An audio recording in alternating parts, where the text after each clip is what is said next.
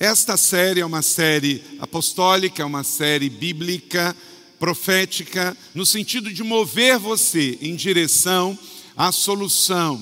Nós não somos aqueles que vivem sobre a pseudomagia do Hakuna Matata, isto é, os seus problemas vão se resolver sozinho. Fique então a parte dos seus problemas, fuja dos seus problemas. Se você seguir os conselhos de Simão e Pumba, você está enrolado. Sabe por quê? Seus problemas não vão desaparecer sozinhos. Os seus problemas têm que ser encarado, orado e resolvido. Amém? Vamos dizer isso juntos? Encarado, orado e resolvido. Por quê? Porque problema, quando a gente ignora, eles crescem, eles procriam, eles geram metástases. E quando você vê, você é engolido pelo problema. Agora, quando você encara, quando você ora e você resolve, você avança. Como vimos na semana passada, quando nós vemos a montanha, nós oramos para que a montanha se mova para debaixo dos nossos pés. E aí, quando vê, eu estou sob a montanha, e a montanha mudou de lugar, porque ela está embaixo do meu pé. Amém? Então, como você viu nesse filme, todos os cinco sermões que recebemos nessa série, eles estão disponíveis no nosso canal no YouTube. Você pode assistir uma por uma destas seis mensagens da série, as cinco anteriores, e também pelo áudio, pelo nosso canal de podcasting. Hoje vamos então à última mensagem da série, Coração Alinhado com o Céu. Você pode dizer isso comigo? Coração alinhado com o céu. É só assim que nós resolvemos problemas. É assim que a gente supera problemas. É assim que a gente sai do rolo e desenrola. É quando a gente decide, peraí, eu não vou ficar dependendo dos outros, eu vou assumir minha responsabilidade, eu vou orar para o meu problema, eu vou resolver o meu problema, eu vou superar o meu problema. Nossa vida aqui na Terra, ela volta e meia enfrenta algumas situações complicadas. Às vezes, por questões das nossas próprias escolhas. Escolhemos errado e aí vem o preço, porque você paga agora ou paga depois. Então, muitos problemas vêm frutos das nossas escolhas erradas, das nossas decisões erradas. Mas também nós vivemos em sociedade, vivemos em comunidade. Às vezes a gente se envolve em alguma situação porque é um efeito colateral de alguém perto da gente que toma uma decisão errada e faz uma decisão errada. Por exemplo, você é casado, você, como mulher, tomou uma decisão errada, se enrolou, o seu marido se enrola de efeito colateral. Você, como filho, se enrola, seus pais acabam no rolo.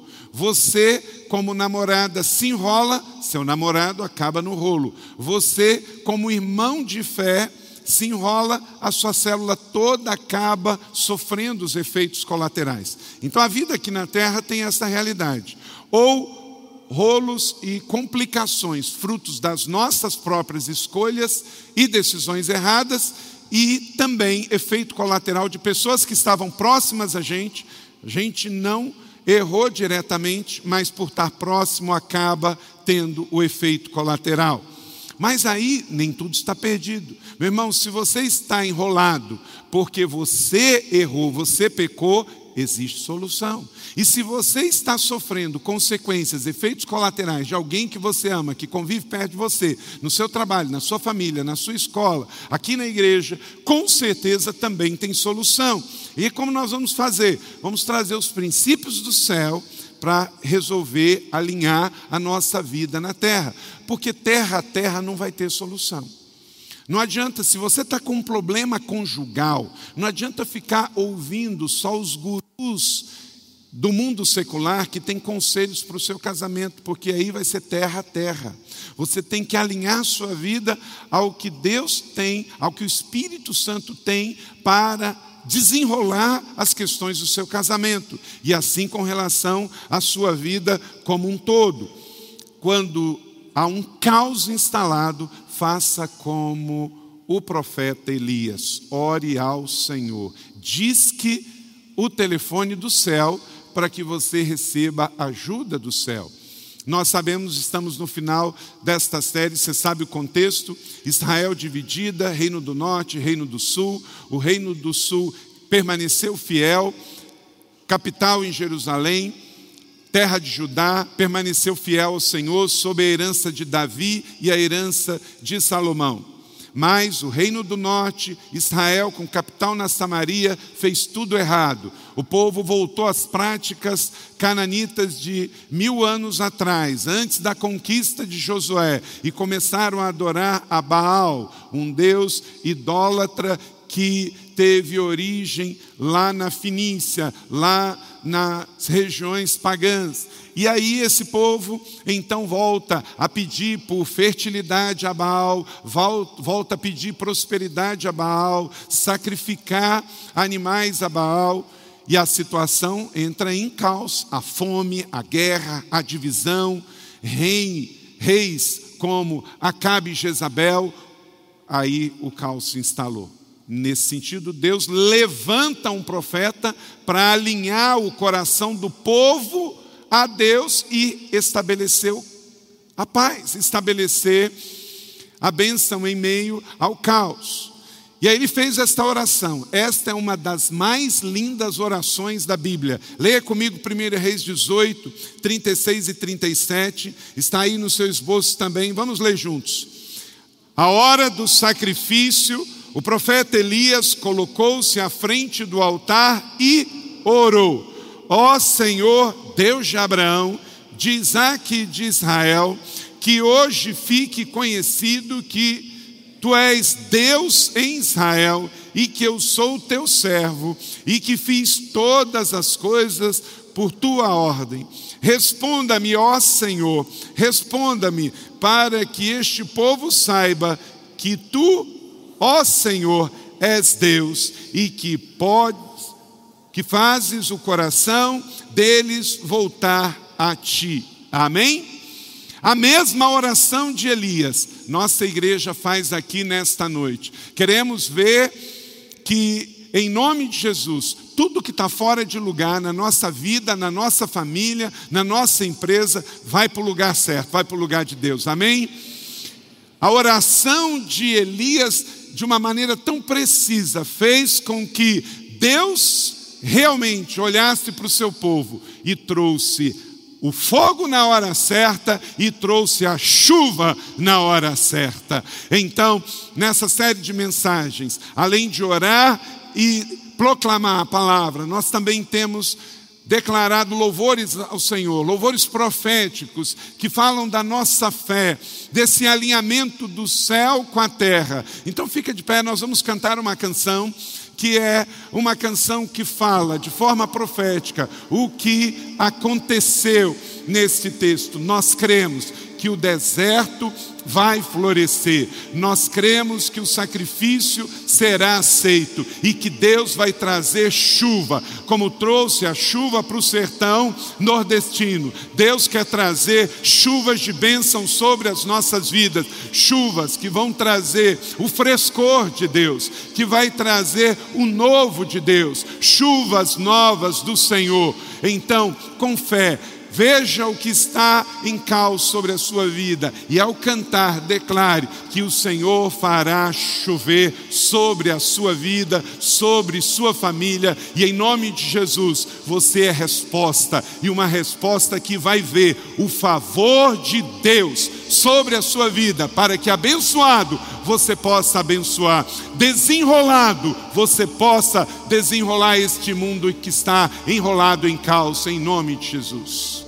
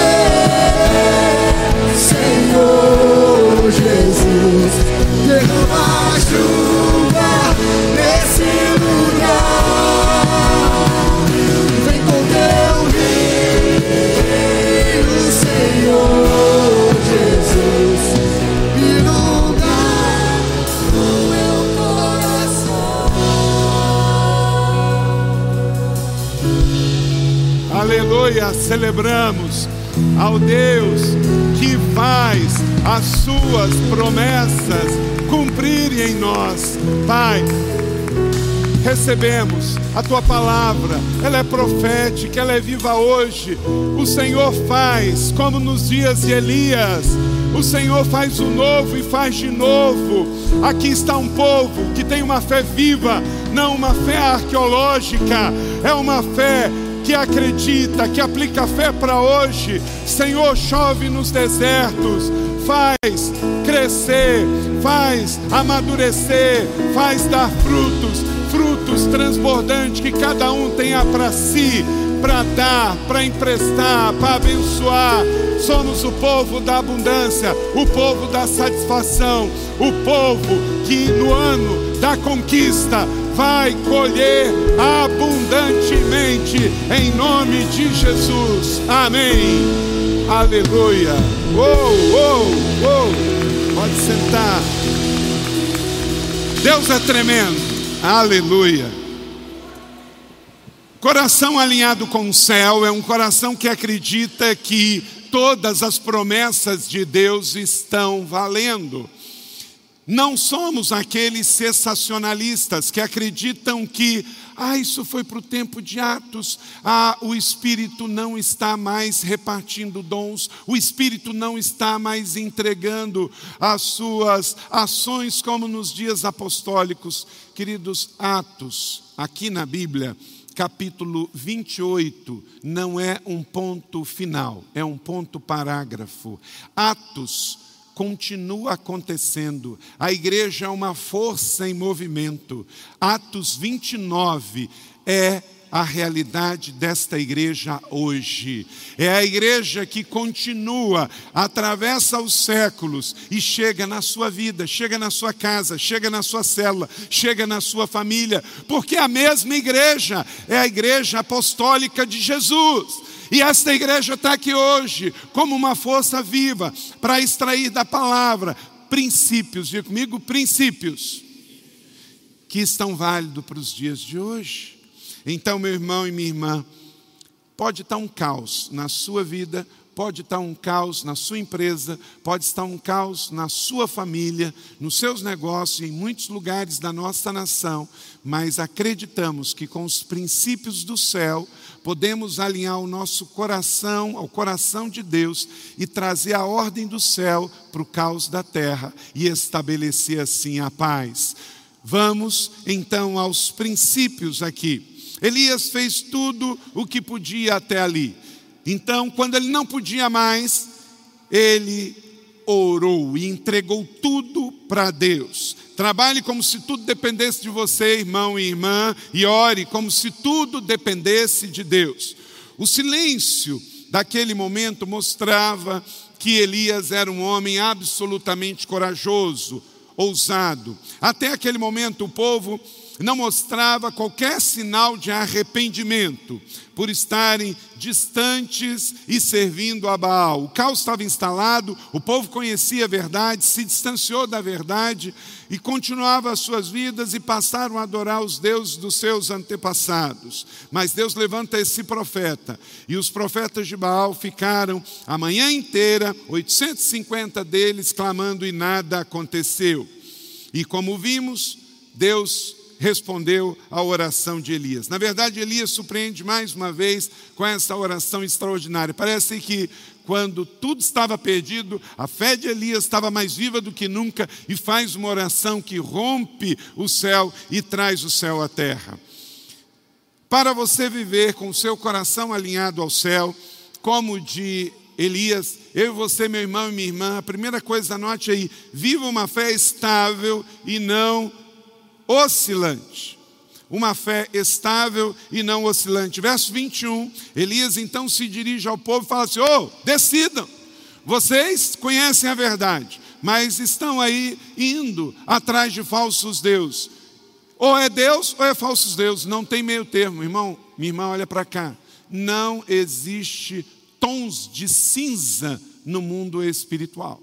Isso é coisa do hedonismo erótico e aí seduz a sociedade sem Jesus. E aí o pessoal quer viver as suas fantasias dos 50, 60, 80 tons de cinza. Querido, ou é céu ou é trevas, ou é Deus ou não é. Você não pode viver num mundo assim do lusco-fusco, não é? Elias botou ordem no caos, trouxe um alinhamento do céu para a terra, alinhou o coração dele ao céu, porque ele tinha uma fé consistente, uma fé firme, uma fé estável, no mundo instável. Tem pessoas também que estão querendo trazer esta coisa meio cinza para as suas vidas em matéria de fé. Ele, ah, você é de é do diabo? Não. Ah, você é de Deus?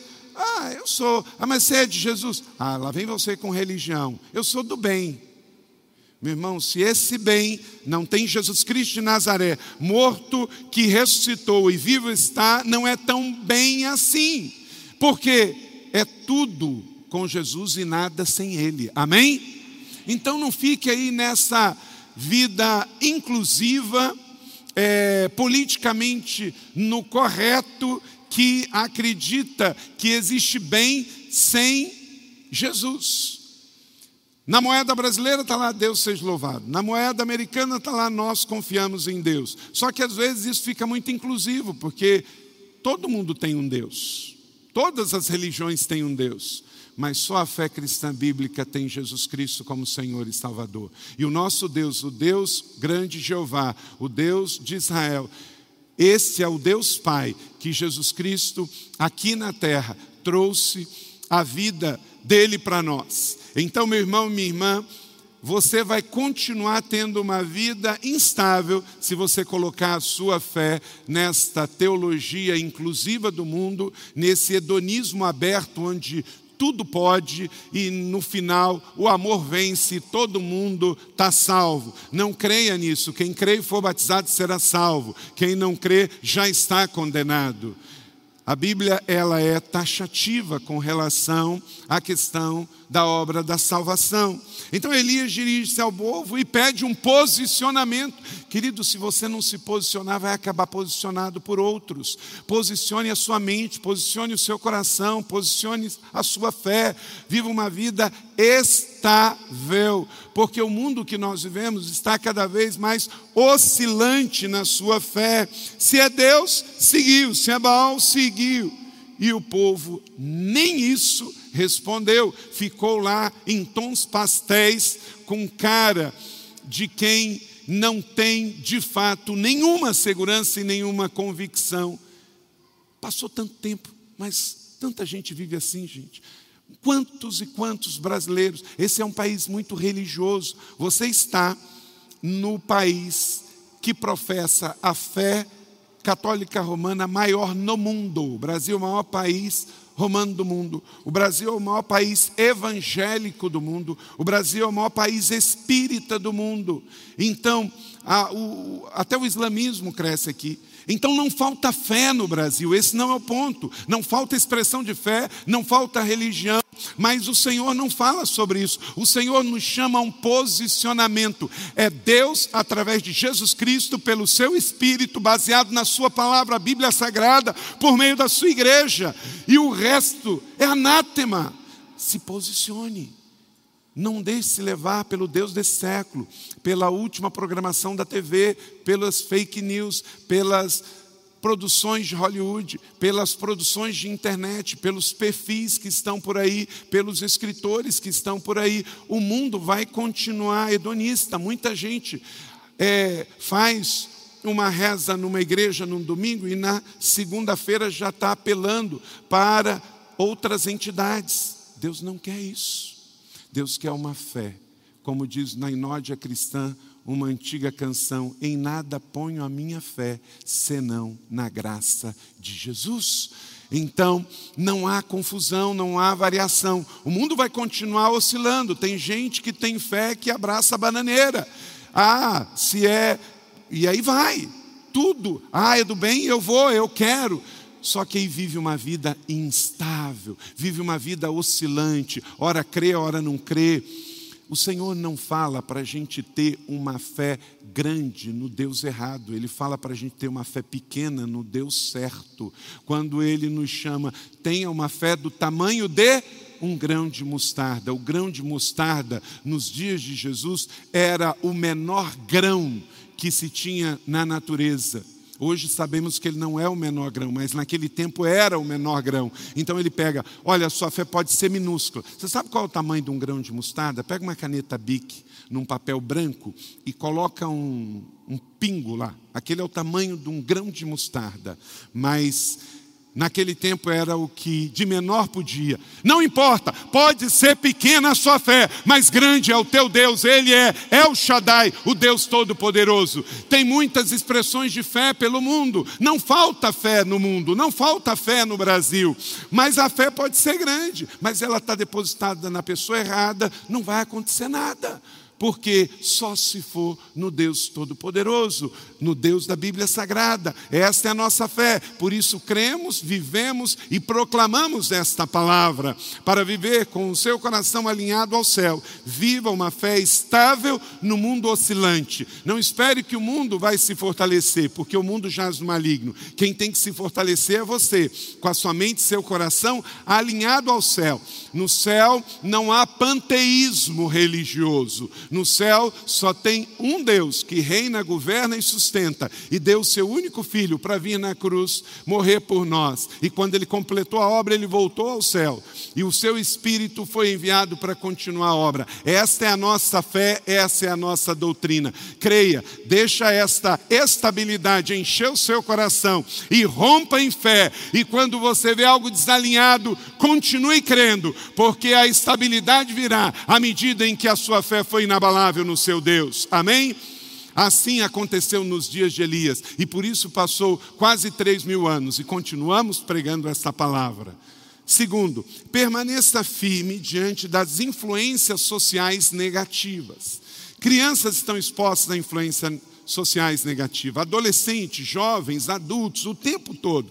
Disse então Elias no verso 22: Eu sou o único que restou dos profetas do Senhor mas Baal ainda tem 450, não importa. Elias tinha uma convicção: com o Senhor eu não sou minoria. Posso ser um, mas eu estou com a verdade, eu estou com o Senhor. Elias não se incomodou. 450 profetas de Baal, quer dizer, a maioria não estava com o Senhor, mas ele decidiu que não iria se deixar levar pela influência negativa da sociedade da época.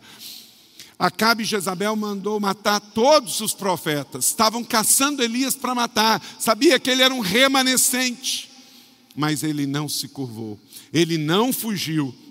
Nossa fé nunca foi baseada na maioria. Nossa fé sempre foi baseada na verdade. Aleluia?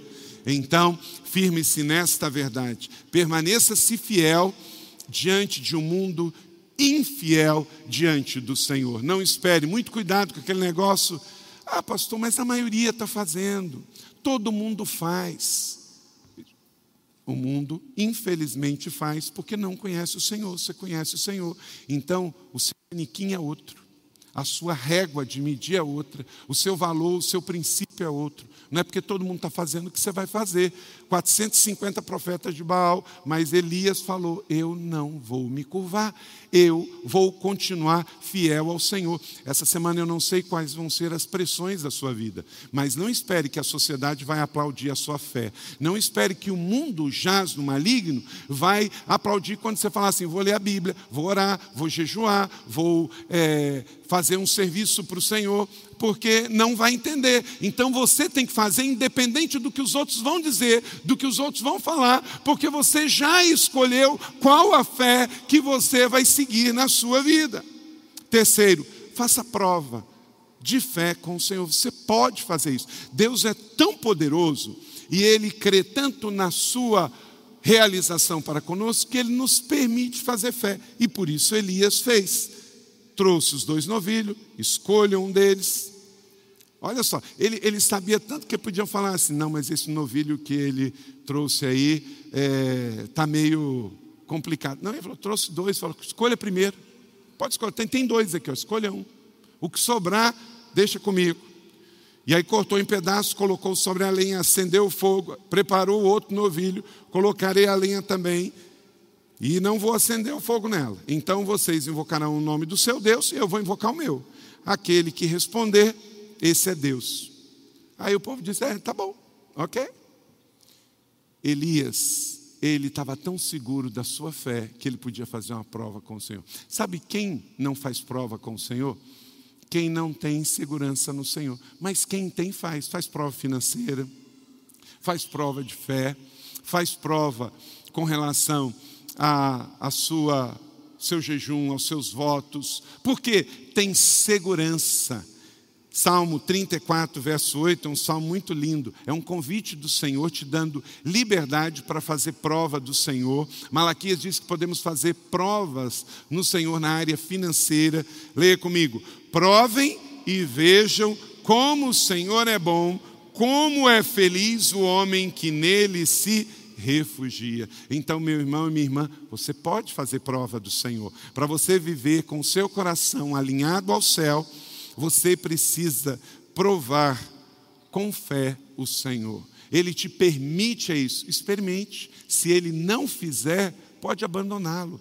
Mas geralmente, quando abandonamos, alguma coisa de Deus não tem a ver com Deus, tem a ver com o nosso coração estragado. É ressentimento, é ferida, é coisas que a gente esperava de Deus que Deus nunca falou que ia dar. Né? Às vezes a gente viaja um pouquinho na, na maionese né? e, e idealiza uma coisa que Deus nunca quis para nós. Então, suas feridas, decepções não têm a ver com o que Deus deixou de fazer, tem a ver com o que você entendeu errado da sua fé e daquilo que Deus queria fazer com você. O nosso Deus é Pai. Deixa eu te dizer uma coisa: você sabia que em todo o Novo Testamento, Mateus, Marcos, Lucas, João, Jesus sempre chamou Deus de Pai? Sempre Jesus chamou Deus de Pai. Sempre, sempre. Pai, Pai, Pai, Pai. Sabe qual a única vez que Jesus não chamou Deus de Pai? Na cruz. Meu Deus, meu Deus, por que me desamparaste? Sabe por quê? naquele dia, foi a única vez que Jesus se sentiu órfão, porque Deus adotou a todos nós. Na cruz do Calvário, Deus Pai vem e adota eu e você como filhos. Aí o seu filho primogênito, unigênito, ele se sente órfão. Então, meu Deus, meu Deus. Mas logo isso é restaurado, porque Jesus ressuscita. Então, aquele que era filho sentiu-se abandonado para que eu e você pudéssemos ser adotados. Aleluia! Glória ao nome do Senhor. Então, essa é a palavra do Senhor. Uma fé estável uma vida acima das influências sociais negativas, uma fé que pode ser provada, testada, e você vai ter testemunho para contar, porque você não vai se sentir só, abandonado, um pobre coitado, porque o Senhor é Pai e Ele está com você 24 horas por dia, sete dias por semana. A nossa fé não é fria, a nossa fé não é passado, não é arqueológica, é uma fé viva e presente num Deus que se manifesta e tem um relacionamento pessoal conosco. Prove e veja na sua vida o quanto Deus é bom para você.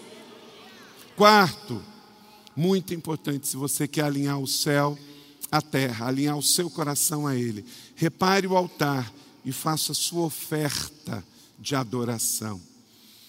Então Elias disse a todo o povo: aproximem-se de mim. Deixa eu te dizer uma coisa: por que, que Elias fala para que aproximem-se? Porque ninguém pode ofertar de longe. Você já reparou na sua família como tem pessoas que não entendem o ato de ofertar? Você chega e fala assim: Ah, eu sou dizimista na igreja. Você é palhaço, hein? Ah, eu sou ofertante na igreja. Nossa, você dá oferta. Você é bobo, hein? Você trabalha para dar dinheiro para o pastor? Aí você chega e fala: Não, eu primiciei um carro, eu primiciei uma casa. Rapaz, você é trouxa, hein? Por que, que Elias fala: venha para perto do altar. Por que, que você é dizimista? Por que, que você é ofertante primiciador? Porque você está perto do altar. Quem está perto do altar, oferta. Quem está longe do altar, ninguém. Ó, oh, segura aí essa oferta. Ninguém faz isso. O que, que você faz? Você entrega no altar a sua oferta. O altar estava quebrado.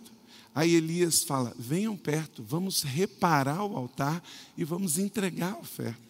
Só que agora nós não temos mais o templo, não tem mais o altar físico. Aonde está o altar? No coração. Por isso que antes de entregar a oferta física, você tem que entregar a sua vida. Antes de depositar qualquer coisa, você tem que depositar com alegria. Sabia que se você pegar um dinheiro em espécie e cheio de má vontade, cheio de é, obrigação, e der aquele dinheiro numa igreja, a igreja aceita porque é dinheiro, e ela vai usar aquele dinheiro para pagar a conta de luz, para pagar a limpeza, arrumação, etc, etc. Ok. Mas a oferta não é aceita, porque Deus ama o que dá com alegria. Há uma coisa diferente muito além do que dar dinheiro. Deus não está interessado na sua oferta, Deus está interessado em você. Então, antes de dar por obrigação, porque se você der por obrigação, só a instituição recebe. Mas se você dá com amor, com alegria, como oferta no altar, aí sim Deus recebe. E é isso sim sobe como adoração. A igreja não é uma instituição social para você dar uma oferta para ser feito algo.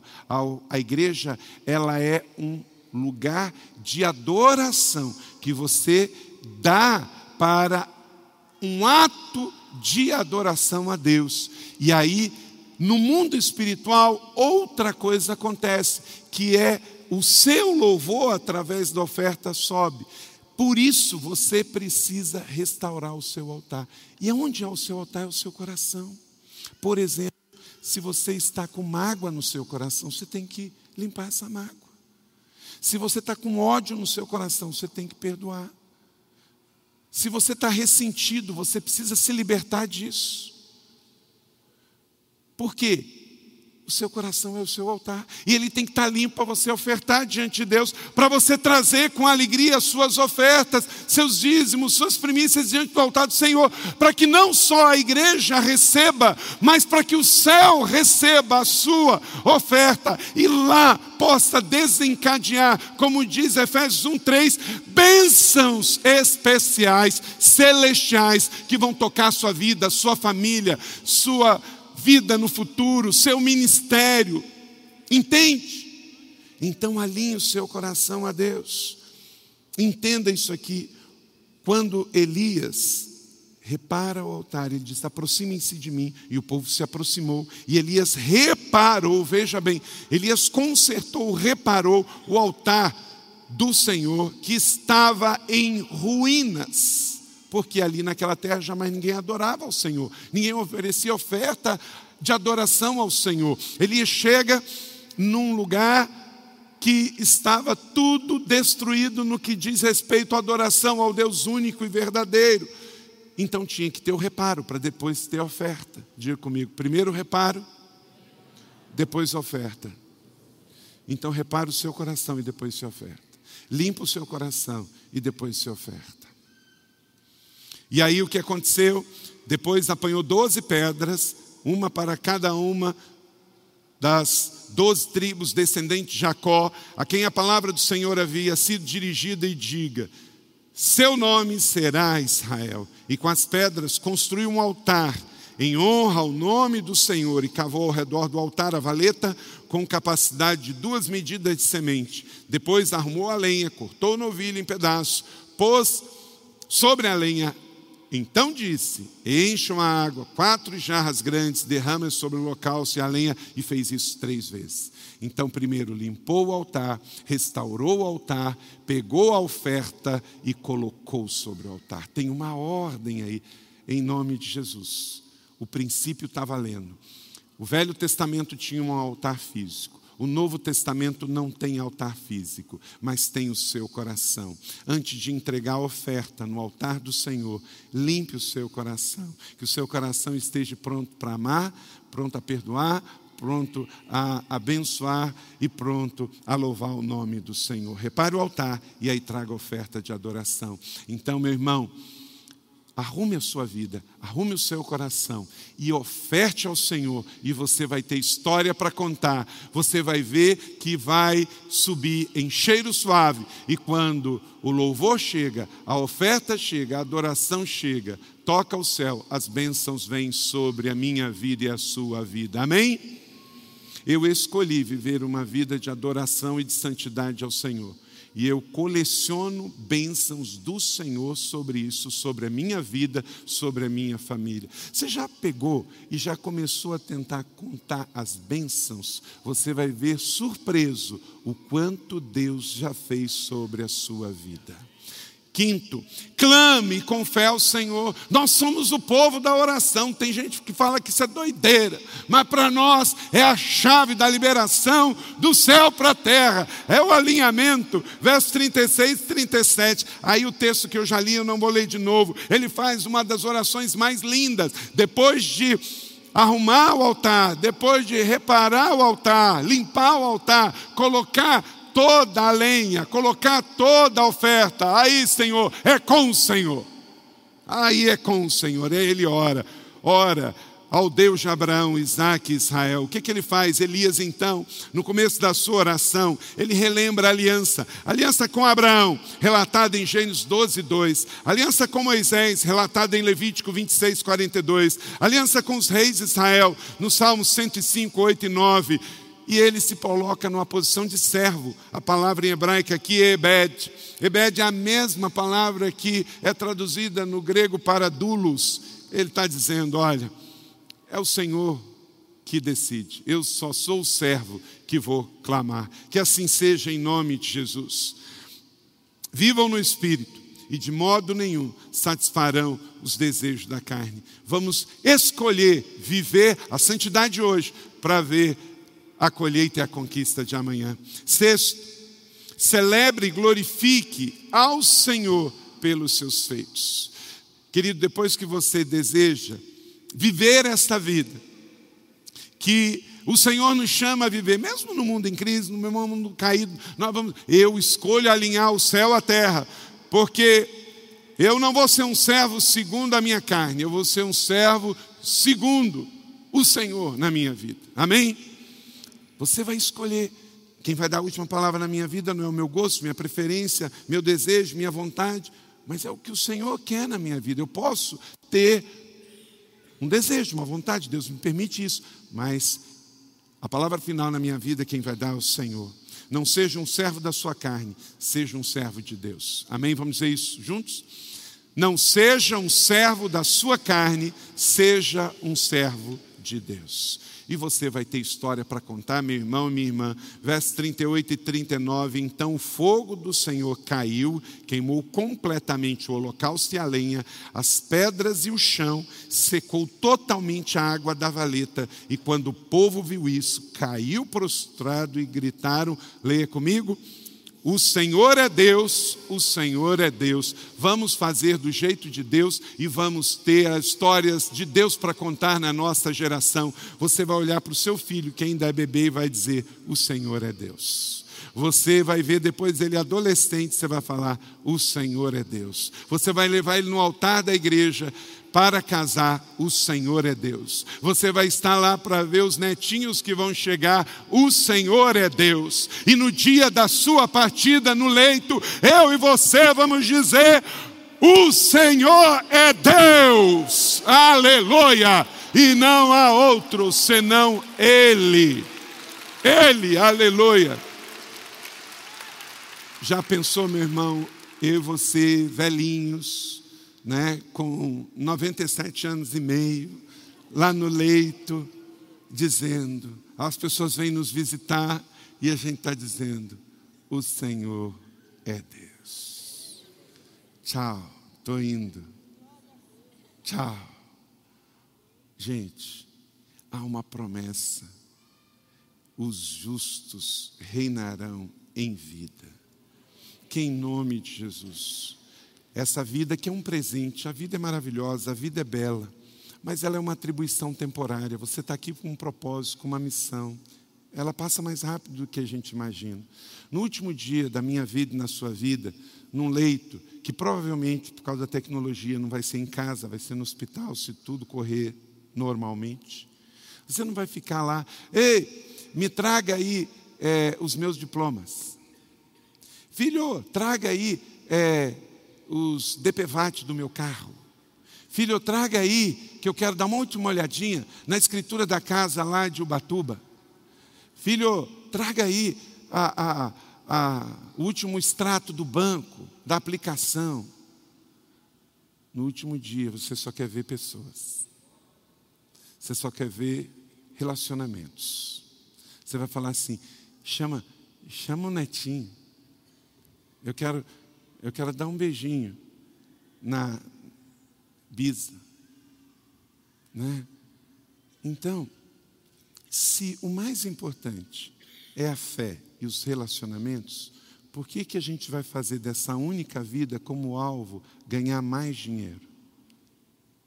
Porque no final não vão ser os troféus, não vão ser as certidões, não vão ser nada financeiro, mas os relacionamentos. Então, viva para aquilo que é eterno e use e desfrute o que é material. Sétimo, nunca despreze os conselhos das pessoas de Deus na sua vida. Deus tem pessoas maravilhosas, mas não despreze essas pessoas. Elias disse: Vá comer e beber, já ouço barulho de chuva pesada. Então Acabe foi comer e beber, mas Elias subiu até o alto do Carmelo, dobrou-se até o chão e pôs o rosto entre os joelhos. Se Acabe fizesse tudo o que Deus mandou através de Elias, a história da sua vida seria diferente. Tem sempre um profeta de Deus perto da gente. Esse profeta pode se manifestar através de pessoas com dom de profetas, mas pode se manifestar também através de pais, através de pastores, através de circunstâncias e situações. Quem é insensato não ouve conselhos mas quem é sensato, ouve os conselhos de Deus, ouve a voz de Deus. Elias era a voz de consciência de uma nação, mas Jezabel fez tudo o contrário, Acabe fez tudo o contrário. Mas havia uma voz de consciência. Todos nós neste mundo sempre teremos uma voz de consciência. A gente só faz bobagem, se lambuza todo se a gente não ouvir. Deus vai falar através de esposo e esposa, Deus vai falar através de pastor, Deus vai falar através de sermões, Deus vai falar através de livros, Deus vai falar através da Bíblia, Deus vai mandar sonho para você, Deus vai mandar revelação para você, Deus vai mandar alinhamentos do céu. A Bíblia diz: quem tem ouvidos, ouça o que o Espírito diz a igreja. A consciência, ela não manda a gente fazer nada, mas ela pondera, ela avalia. Quando o homem está fechado, focado, obstinado, muitas vezes enfeitiçado, encantado por deuses desse século, por vozes espirituais, seduções e paixões carnais, ele fica cego, ele fica surdo, ele não ouve ninguém, ele não fala com ninguém, mas não é porque Deus não mandou, é porque ele não ouve. E aí o final você sabe, todos os profetas morreram. E também Acabe Jezabel. Mas Elias subiu numa carruagem de fogo. Então escolha. Vá em direção do mar, disse o seu servo, e ele foi e olhou. Não há nada lá, disse ele. Sete vezes Elias falou: Volte para ver eu vou, eu volto, não vejo nada. Tem gente que desiste na segunda vez, na terceira vez, na quarta vez, na quinta vez, na sétima vez o servo diz: há uma nuvem tão pequena quanto a palma da mão de um homem se levantando no mar. Então Elias disse: Vai dizer a Acabe: prepare-se o carro e desça, porque vai chover. E choveu. Uma vez, se você quiser estar conosco ano que vem a Israel, vamos lá, vamos lá, recebe aí. Ano passado a gente foi, foi tão lindo. Só esse ano que fizemos um sabático aí e não fomos, mas ano que vem vamos voltar. E teve uma experiência muito rica.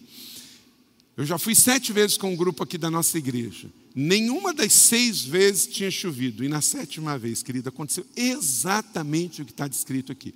O Monte Carmelo está aqui. Você olhando para o lado de cá, você vê o mar grande, que é o mar Mediterrâneo. Do lado de cá, você vê a Galileia e o Monte Carmelo está no meio. E exatamente deste jeito, a gente estava lá, o céu estava bonito, o sol estava bonito, e eu estava fazendo a explanação, lendo o texto, e a gente já ia para terminar, daqui a pouco vem aquela nuvem. Começou pequenininha, do tamanho da palma da mão de um homem, e daqui a pouco aquela nuvem começou. Falei, gente, vai acontecer de novo. E ó, como aconteceu, vamos obedecer, vamos adiantar aqui o nosso devocional. Queridos, foi o ponto de terminar devocional, entrar no ônibus, mas a gente desceu aquele Carmelo, gente, e chovia, e chovia, e chovia, igualzinho que aconteceu.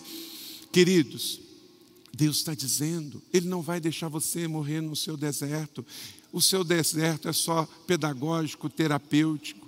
Deus está trabalhando em meio ao deserto, como acabamos de cantar e profetizar. Vai vir a chuva. Então creia, tome posse disso, receba como uma verdade absoluta de Deus para o seu coração.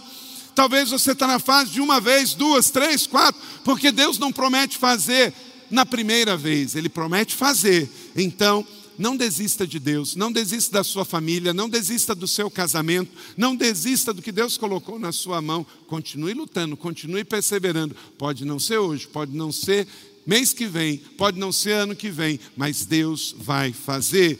Não desista. Enquanto isso, as nuvens escuras apareceram do céu, começou a ventar e começou a chover forte. Acabe, Acabe partiu de carro para Israel.